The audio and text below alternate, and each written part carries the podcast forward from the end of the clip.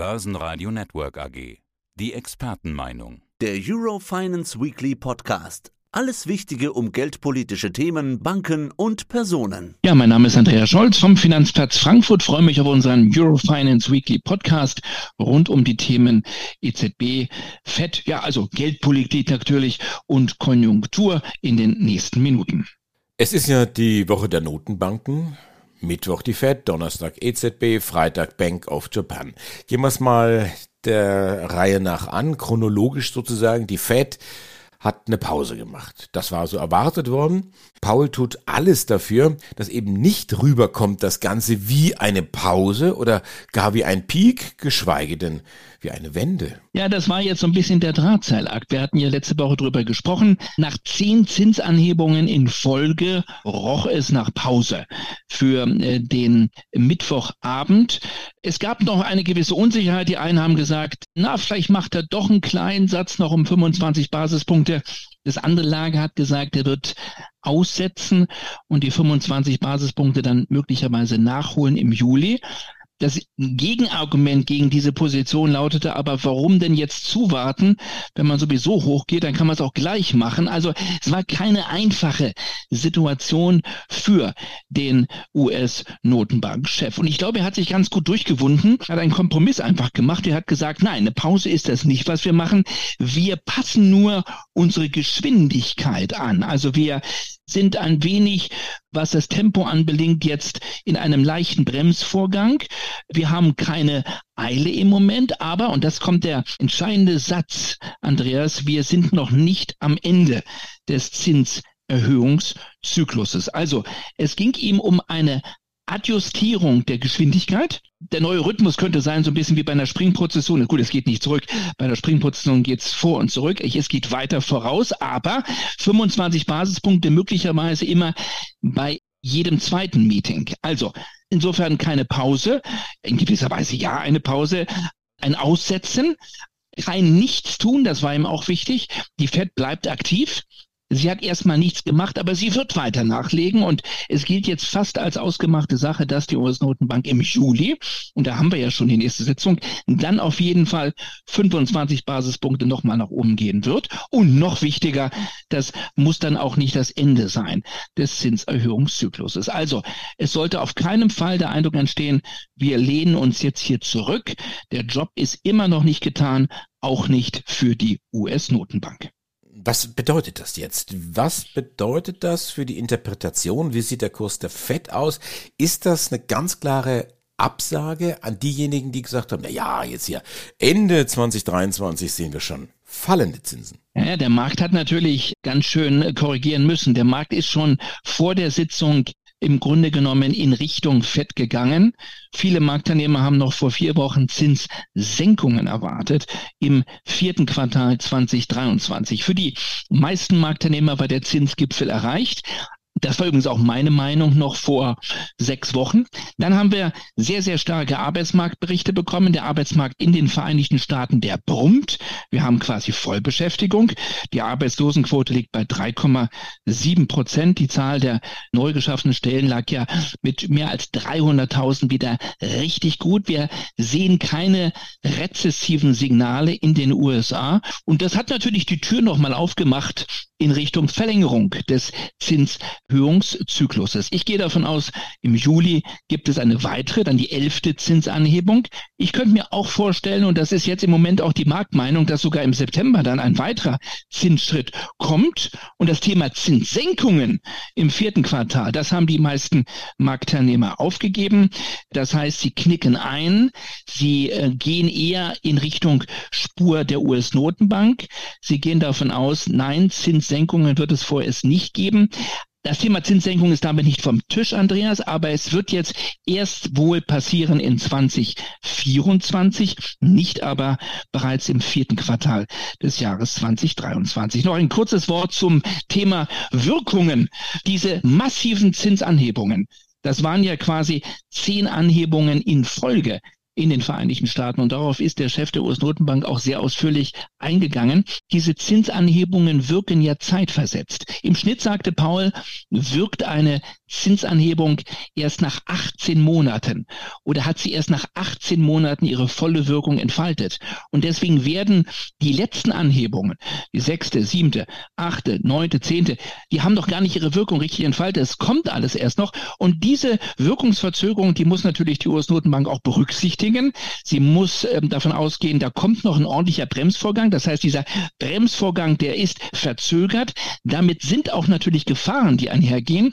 Die US-Notenbank will natürlich den Laden auch nicht komplett gegen die Wand fahren, aber das bedeutet, man nimmt sich jetzt etwas mehr Zeit, man ist nicht in Eile, aber der Job noch einmal ist noch nicht getan. Wie schwierig das ist, mit einem System zu arbeiten, was so eine lange Nachlaufzeit hat, das weiß jeder, der schon mal irgendwie versucht hat, die Duschtemperatur richtig einzustellen bei einer Dusche wo es 30 Sekunden dauert, bis das heiße oder das kalte Wasser dann entsprechend am Ende der Dusche herauskommt. Schauen wir nach Frankfurt zum EZB Tower. Christine Lagarde macht keine Pause. Auch das war erwartet worden, aber mit welcher Botschaft war das verbunden? Ja, das sind immer schöne Vergleiche, du bringst. Oder ich habe das den, den Vergleich mit einem Kreuzfahrtkapitän, so ein riesen Kreuzfahrtschiff. In dem Moment, wo der Bremsvorgang gestartet wird, fährt so ein Riesentanker immer noch mehrere 100 Meter weiter. So, und das ist genau das Bild, was ich hier auch sehe. Das heißt, hier braucht es noch eine gewisse Zeit und das ist nicht ungefährlich, wenn man nicht hier gegen die nächste Ufermauer krachen möchte. Andreas, ist ein schönes Bild, ja, aber das Thema mit dem Tanker kann sich kaum einer vorstellen. Aber das Thema mit dem Verbrühen oder irgendwie Erfrieren ja, unter stimmt. der Dusche, das, das, das kennt jeder. Weh. Das ist richtig, ja. Aber dieser Tanker US-Notenbank, der voll geladen ist, ja, mit zehn Etagen Zinsan Anhebungen, dieses Riesending jetzt erstmal zu stoppen, das braucht auch eine gewisse Zeit. Ja, auf einem ähnlichen Tanker haben wir auch noch die Präsidentin der EZB sitzen, die Kapitänin sozusagen hier im Frankfurter Ostend.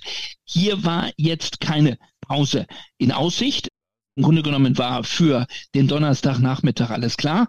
Es geht weiter rauf. Nochmal 25 Basispunkte. Interessant, jetzt haben wir zum ersten Mal die Situation, dass die FED nichts gemacht hat und die EZB trotzdem weiter nach oben geht. Das heißt, zum ersten Mal wird sozusagen die Schere etwas kleiner. Wir wissen aber auch, die Fed ist viel früher gestartet in den Zinserhöhungszyklus und jetzt haben wir hier eine 25 Basispunkte Verkürzung. Also die EZB hat noch einmal nachgelegt, Andreas. Und auch die EZB hat ganz klar das Motto ausgerufen, wir haben noch nicht unser Job getan. Die Präsidentin sagte, are we done? No, wir sind noch nicht durch. Und auch ihr war es ganz wichtig, den Marktteilnehmern zu sagen, da kommt noch was. Sie hat quasi bereits für Juli, für den kommenden Monat, die nächste Zinsanhebung angekündigt. Sie hat sich einmal mehr sehr weit aus dem Fenster gelehnt. Es wird also nochmal 25 Basispunkte raufgehen im Juli. Und dann rechne ich aber und auch die meisten Marktteilnehmer mit einer Sommerpause. Dann sollte sie kommen, die Sommerpause auch bei der EZB. Also 25 Basispunkte, das war keine Überraschung. Die nächsten sind schon angekündigt, weil auch der EZB wie auch der FED die Inflation, vor allen Dingen die Kerninflation weiterhin viel zu hoch ist. Wie sagt es so schön der Bundesbankpräsident Nagel, das Biest, das Biest Inflation ist immer noch nicht besiegt. Es bewegt sich weiterhin und da müssen wir noch ein bisschen was tun. Wo bewegt es sich denn hin? Es gab ja neue Projektionen. Sind das Daumenschrauben oder Daunenbett? Ja, das sind äh, Projektionen erstmal sehr richtig. Das sind keine Prognosen. Das ist ein wichtiger Unterschied. Die EZB veröffentlicht Projektionen. Bei der FED ist es übrigens so, dass es da die sogenannten DOTS gibt. Das sind die Voraussagen der Mitglieder des FOMC. Die rechnen jetzt mit zwei weiteren, im Schnitt mit zwei weiteren Zinsanhebungen. Das ist mehr, als der Markt zuletzt erwartet hat, ganz klar. Bei der EZB hat man die Projektionen. Und wenn man sich die Projektionen genauer anschaut, nicht die Prognosen, das sind also nur so grobe Richtungsvorgaben, dann haben die eine Botschaft. Auch mit diesen Projektionen kann man nämlich eine Botschaft dem Markt mitteilen. Bei den Projektionen hat man die Erwartungen für die Inflation weiter etwas nach oben genommen. Ich gehe mal auf die wichtigsten Zahlen ein. Bei der Gesamtrate, bei der Headline-Figure rechnet die EZB für dieses Jahr jetzt mit 5,4 Prozent, nach zuletzt 5,3 Prozent. Also wir sind im Moment ja, die Mai-Inflationszahlen lagen ja etwas besser. Wir sind Richtung 6,1 Prozent etwas runtergekommen. Also 5,4 Prozent ist der Schnitt, mit dem die EZB für dieses Jahr rechnet. Fürs nächste Jahr dann nur noch 3,0 Prozent, aber etwas mehr als zuletzt erwartet. Das waren 2,9. Und jetzt ganz wichtig, Andreas, der Ausblick, die Projektion für 2025, das ist noch weit voraus. Also ich will dazu eins sagen, die EZB lag mit ihren Projektionen noch nie richtig. Die lag zumeist total daneben. Aber für 2025 rechnet sie jetzt mit einer Inflation in der Gesamtrate für 2025 von immer noch 2,2 Prozent.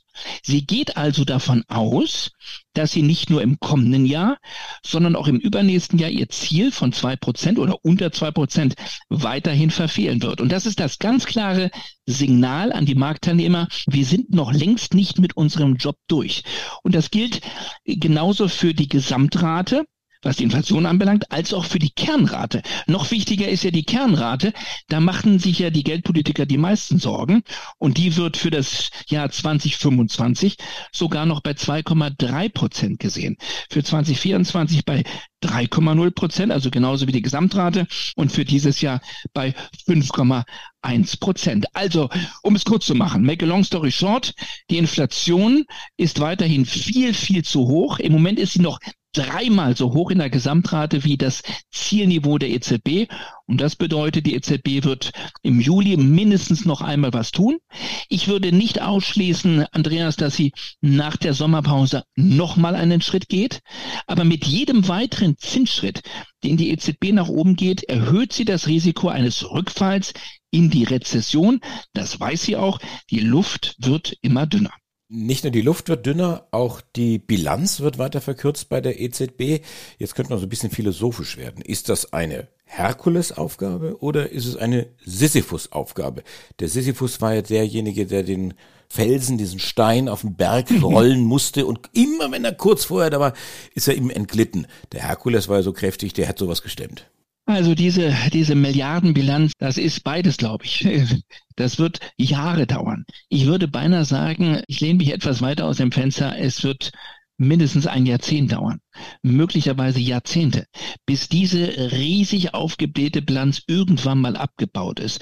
Bis dahin werden wir die nächsten Krisen erleben. Ich würde nicht ausschließen, dass die EZB bei der nächsten Krise dann wieder anfängt, irgendwas anzukaufen. Das ist meine Projektion. Das ist nicht meine Prognose, aber meine Projektion. So, wir reden jetzt von einem Ankaufprogramm, nämlich dem APP-Programm, wo es keine, und das ist ja eine interessante Aussage, keine Wiederanlagen gibt. So, damit beginnt man die Bilanz zu verkürzen. Ab dem Monat Juli gibt es keine Wiederanlagen. Damit aber ist der Bilanzabbau äh, nur, nur so gerade mal gestartet. So, und, und bis da diese Milliarden abgebaut werden, das ist also ein homöopathischer Prozess, den zu verfolgen, das ist gar nicht richtig zu bemerken. Hinzu kommt, dass wir nur von einem Programm reden. Es gibt immer noch das PEP-Programm. PEP steht für Pandemie, für Pandemic. Das A steht ja sozusagen für das Ankaufprogramm, das erste. Dann gab es ja ein Nachfolgeprogramm, das ist noch gar nicht angefasst worden. Hier erfolgen weiter Wiederanlagen. Das heißt also, um es kurz zu machen, das Thema Bilanzabbau ist wirklich eine Herkulesaufgabe zugleich eine Sisyphus-Aufgabe ist, ein so, so unermesslich großer Job, den die EZB zu gehen hat.